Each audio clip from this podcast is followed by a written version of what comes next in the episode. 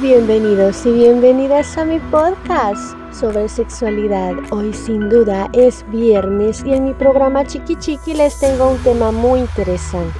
Pero antes de comenzar quiero enviar un cálido saludo a la gente linda que me escucha en Estados Unidos, México, España, Argentina, Perú, Chile, El Salvador, Colombia y en todas partes del mundo.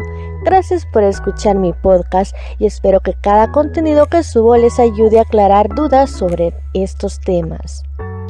Este día hablaré sobre juegos eróticos para Halloween o Día de Muertos.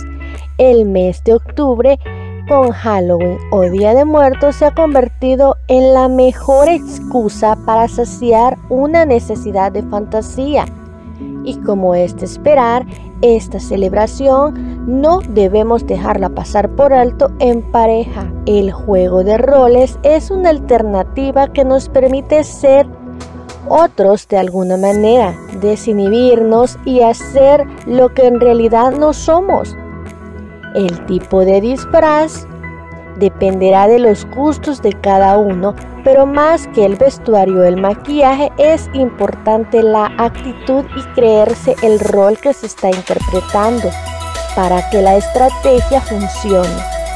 Algunos disfraces inocentes de monja o sacerdote despiertan su lado más sensual. Otros quieren roles con su pareja como más rudos, tipo policía, enfermera o médicos, sexy como la secretaria ejecutiva o profesora, o jugar a ser rescatados por los héroes de cómics.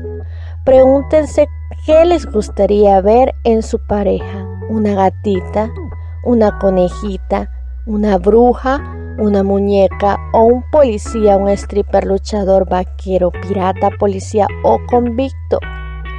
Entre los juegos de roles comunes está el de la colegiala que seduce al profesor, a la enfermera que cuida juiciosamente a su paciente, la camarera que lleva un buen servicio a la habitación o la domadora capaz de domesticar a la más indomable de las criaturas o la secretaria sexy que plantea la clandestinidad de una relación en medio de un contexto poco apropiado.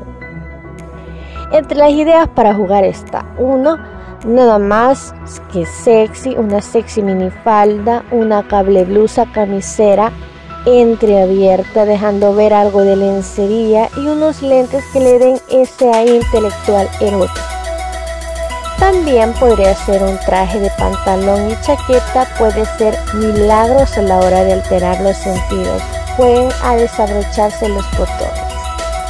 Explorar el cuerpo del otro es posible con un disfraz de enfermera. El delantal puede ser usado como elemento erótico mientras la cocina le cocinas a tu pareja llevando algo de ropa íntima o nada. Un camuflado puede hacer que tu pareja quiera adherirse a sus filas. Para la próxima semana les hablaré sobre tres prácticas y fantasías sexuales más terroríficas. Gracias por haberme escuchado y cada viernes subo contenido a la plataforma. Si te ha interesado los temas de mi podcast, te invito a que te suscribas. También puedes seguirme en Facebook e Instagram como arroba chiquichiquipodcast, donde subo ahí curiosidades sobre sexualidad.